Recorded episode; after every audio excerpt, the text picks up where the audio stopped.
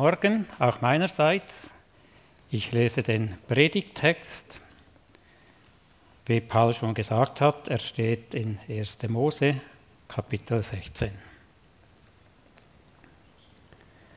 Und Sarai, Abrahams Frau, gebar ihm keine Kinder. Aber sie hatte eine ägyptische Magd, die hieß Hagar.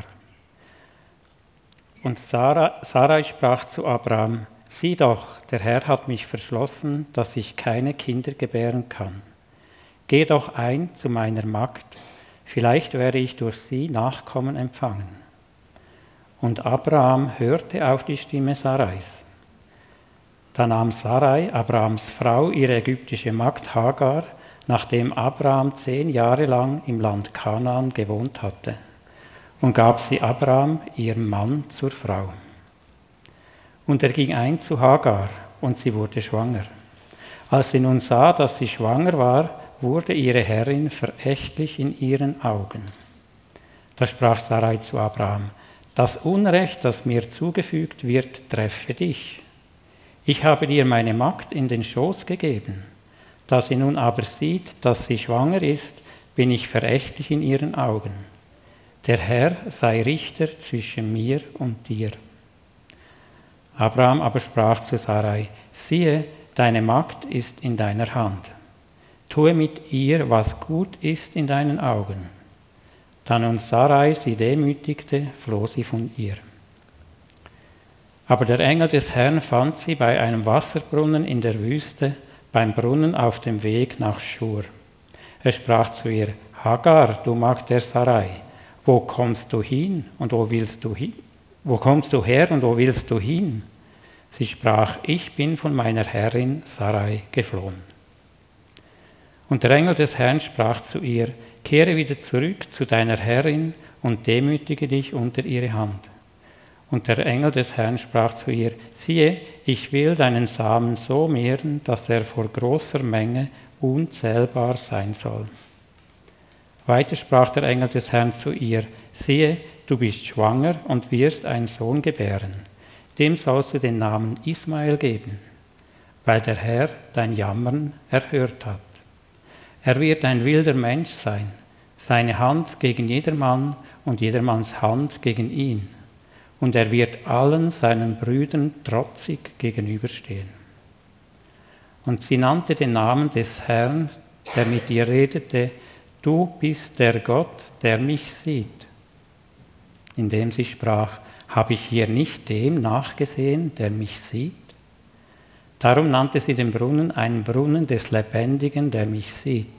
Siehe, er ist zwischen Kadesh und Baret. Und Hagar gebar Abraham einen Sohn. Und Abraham gab seinem Sohn, den ihm Hagar geboren hatte, den Namen Ismael. Und Abraham war 86 Jahre alt, als Hagar ihm den Ismael gebar.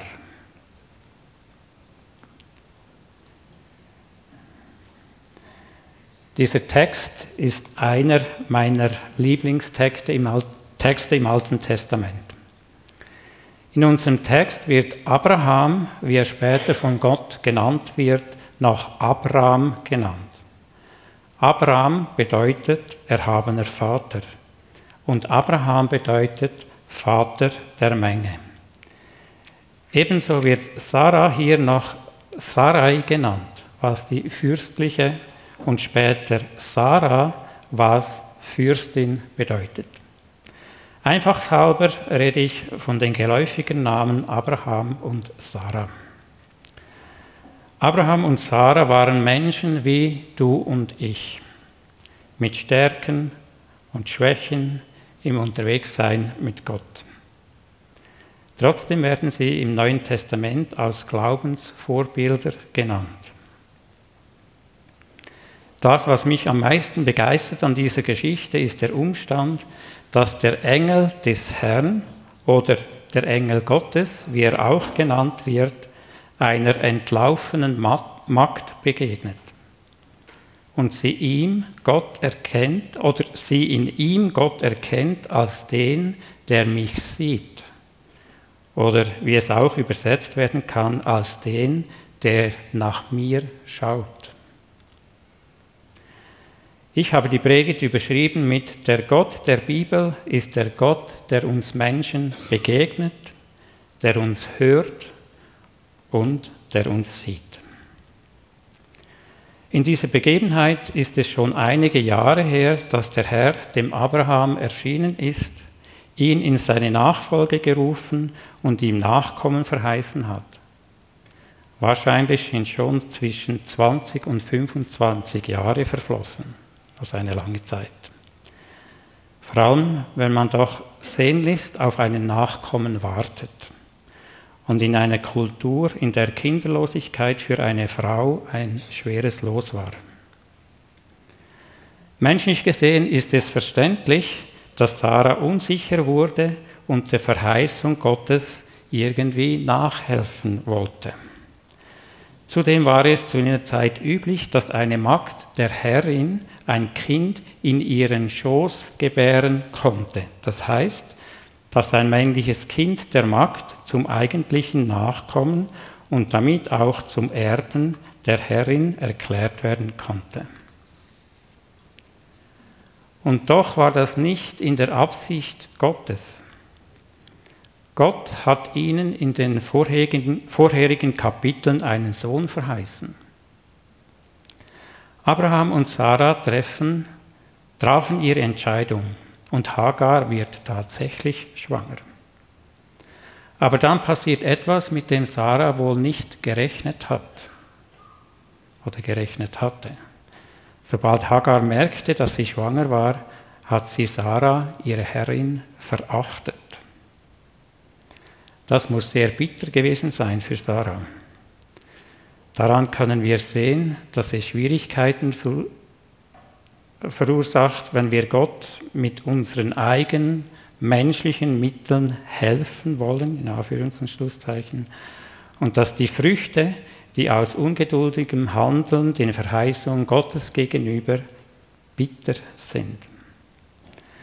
Auch wenn Abraham und Sarah in dieser Angelegenheit in dieser Angelegenheit nicht in der Absicht Gottes handelnd, gibt ihnen der Schreiber des Hebräerbriefes trotzdem folgendes beeindruckendes Zeugnis.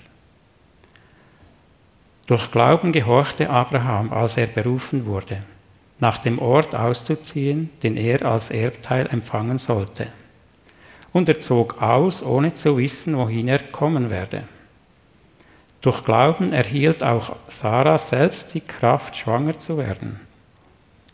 Und sie gebar, obwohl sie über das geeignete Alter hinaus war, weil sie den für treu achtete, der es verheißen hatte. Das ermutigt mich, weil Gott mich kennt und barmherzig ist. Gott hat Abraham und Sarah in seine Mission eingebunden uns Menschen durch den Glauben aus der Gottesferne zurück in die Gemeinschaft mit sich selbst zu bringen. Abraham wird auch als Freund Gottes bezeichnet. Gott sucht auch heute noch Menschen, Männer und Frauen, die sich von ihm berufen lassen und sich in seine Mission einbinden lassen, damit Menschen in aller Welt von ihm, dem lebendigen Gott, hören und ihn kennenlernen. Auf dieser Welt gibt es immer noch ganze Völker, die noch nichts oder kaum etwas gehört haben von Jesus Christus.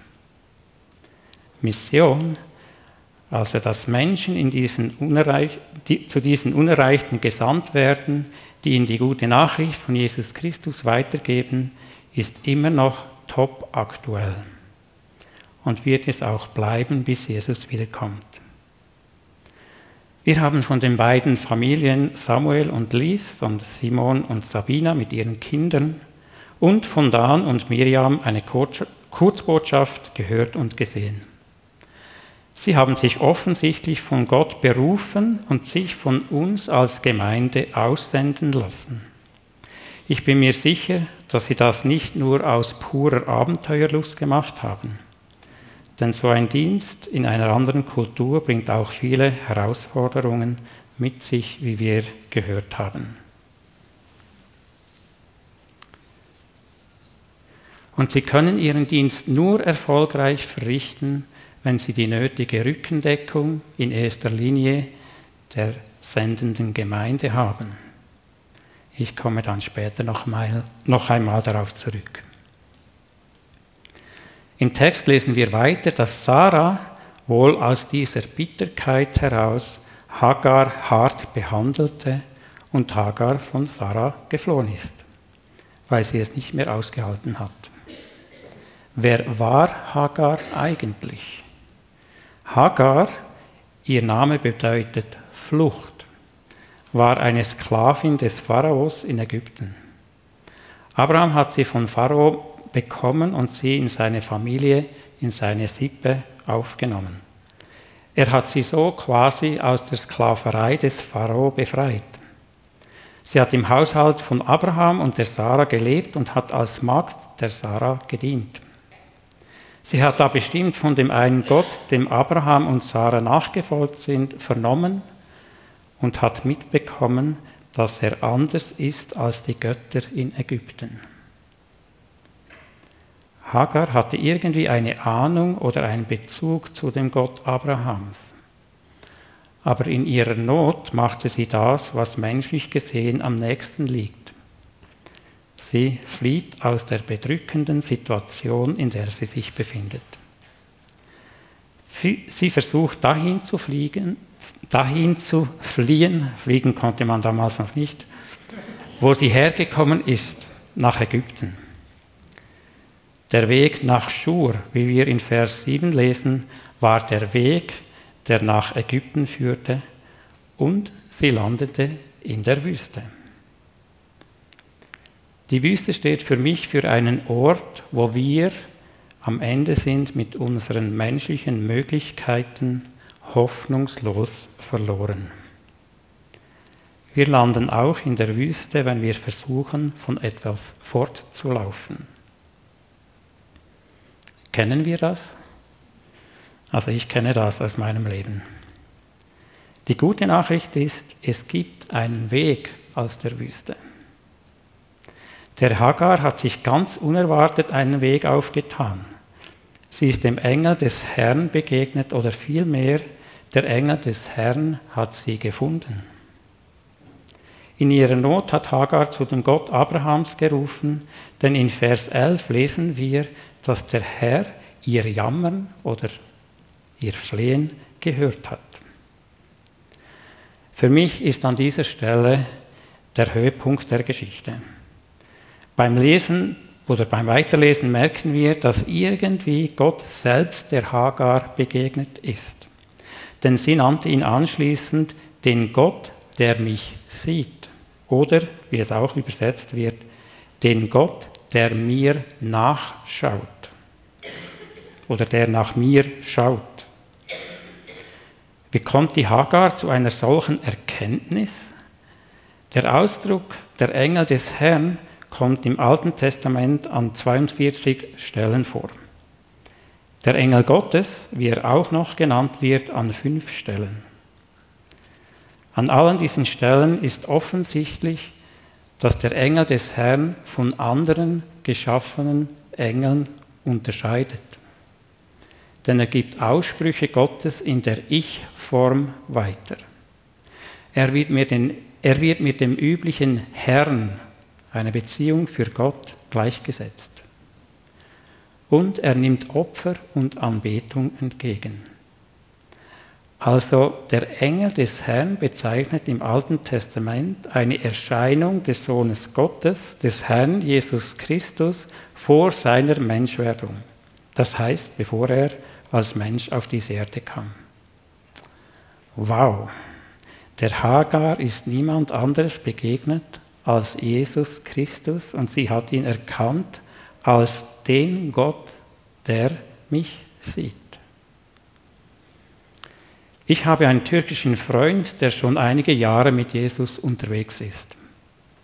In einem Gespräch hat er mir gesagt, dass für ihn nur Jesus und das Neue Testament wichtig seien. Das hat mich nachdenklich gemacht. Ist denn Jesus Christus erst im Neuen Testament auf der Bildfläche erschienen? Ich denke nicht. Im Hebräerbrief lesen wir die Aussage über ihn, Jesus Christus ist derselbe gestern und heute und auch in Ewigkeit. Jesus sagte zu den Juden, die sich mit ihm darüber stritten, wer er sei und von wo er komme, ehe Abraham war, bin ich. Paulus sagt über Jesus, dass er das Ebenbild des unsichtbaren Gottes ist. In Jesus Christus ist Gott, unser Vater im Himmel, für uns hörbar, sichtbar und erlebbar. Von sich selbst sagt Jesus, dass er eins ist mit dem Vater, dass er im Vater ist und der Vater in ihm ist. Dass wer ihn gesehen hat, den Vater gesehen hat. Im Johannesevangelium finden wir sieben Ich bin-Aussagen von Jesus. Eine der bekanntesten steht in Johannes 14, Vers 6, wo er sagt, ich bin der Weg, die Wahrheit und das Leben. Niemand kommt zum Vater als nur durch mich. Jesus Christus ist der Weg zurück an das Vaterherz von Gott. Er ist die Wahrheit, die echt frei macht. Und er ist das Leben, das bis in die Ewigkeit reicht. In der Bergpredigt sagt Jesus zu seiner Zuhörerschaft, Ihr sollt nicht meinen, dass ich gekommen sei, um das Gesetz oder die Propheten aufzulösen. Damit meinte er das Alte Testament. Ich bin nicht gekommen, um aufzulösen, sondern um zu erfüllen. Er hat die Gerechtigkeit, die das Gesetz fordert und die vor Gott gilt, erfüllt. Und er ist der verheißene Messias, der Retter, von dem die Propheten gesprochen haben. Dieser Herr ist der Hagar begegnet. Er fragt sie, woher sie kommt und wohin sie will und hilft ihr so zu erkennen, wo sie steht. Dann fordert er sie auf, kehre wieder zurück zu deiner Herrin und demütige dich unter ihre Hand. Wie bitte? Soll das ein schlechter Witz sein? Ich soll an den Ort zurückgehen, wo ich schlecht behandelt und unterdrückt wurde, und von wo ich geflohen bin? Wir wissen nicht, was Hagar gedacht hat. Was wir wissen ist, dass sie gehorsam war und zurückkehrte. Zuvor hatte Hagar den Herrn vielleicht nur vom Hören sagen gekannt. Aber nun ist sie ihm begegnet, hat ihn mit ihren Augen gesehen. Diese Begegnung gab ihr alles, was sie brauchte, um zu ihrer Herrin Sarah zurückzukehren. Jesus Christus, Jesus Christus gibt uns alles, was wir brauchen, um im Gehorsam ihm nachzufolgen.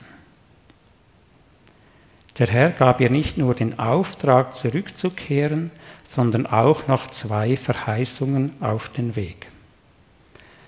Dass er ihre Nachkommen so mehren werde, dass sie vor Menge nicht zu zählen seien.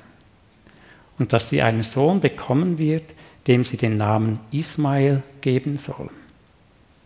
Ismael, weil der Herr ihr Namen, weil der Herr ihr Jammern oder ihr Flehen erhört hat.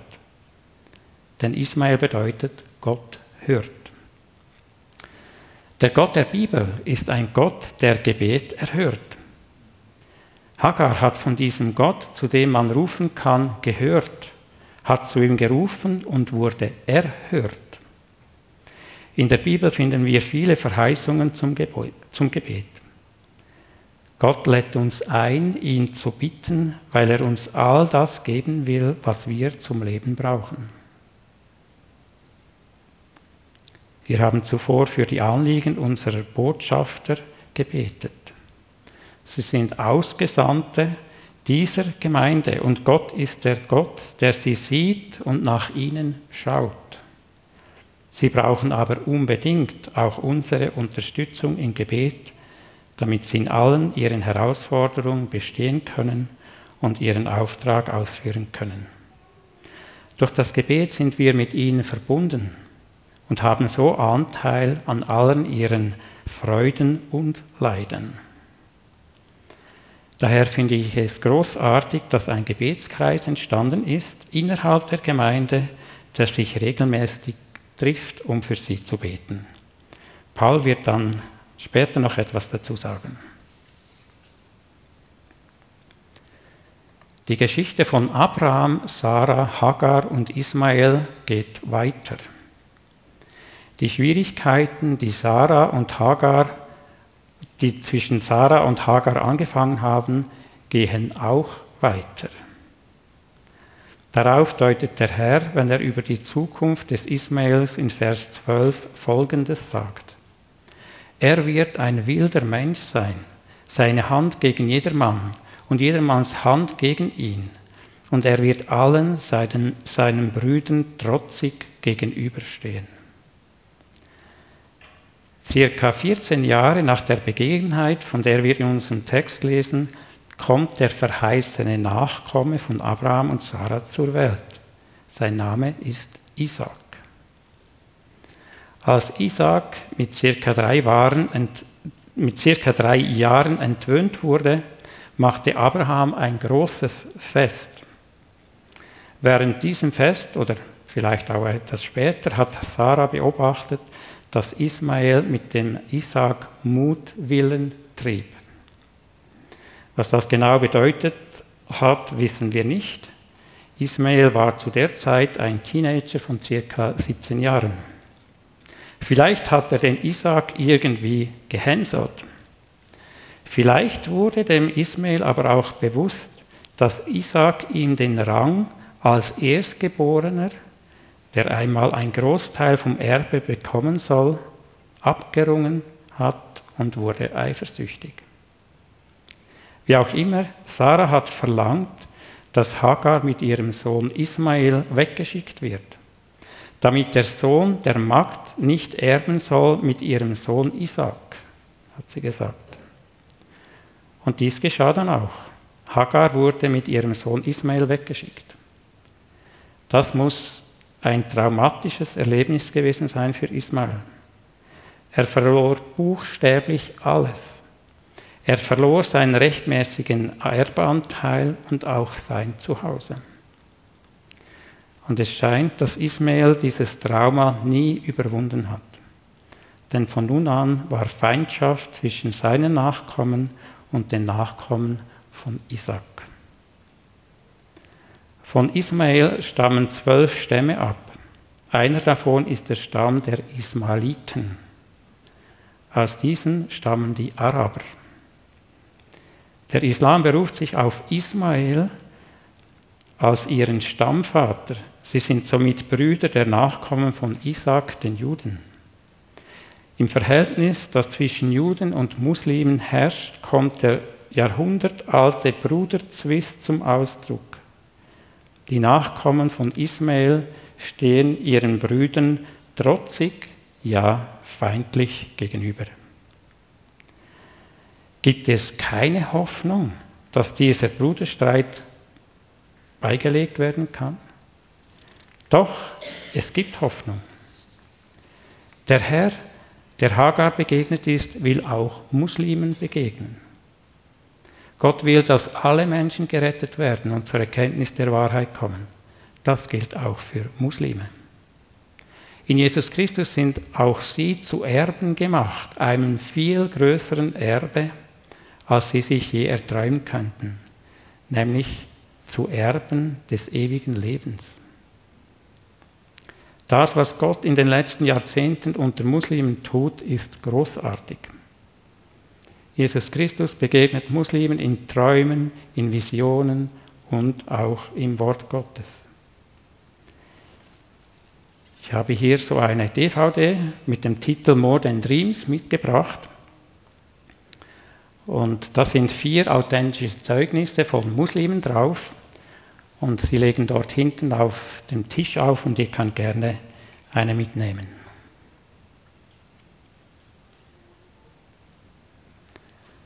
Hagar ist dem Herrn begegnet, der sie hört und der sie sieht, der nach ihr schaut.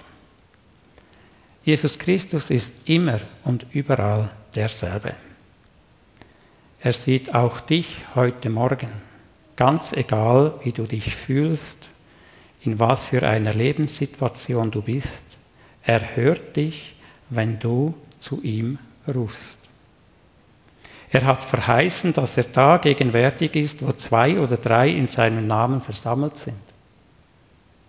Er ist da in unserer Mitte durch den Heiligen Geist. Er ist da, bereit, dir zu begegnen. Amen.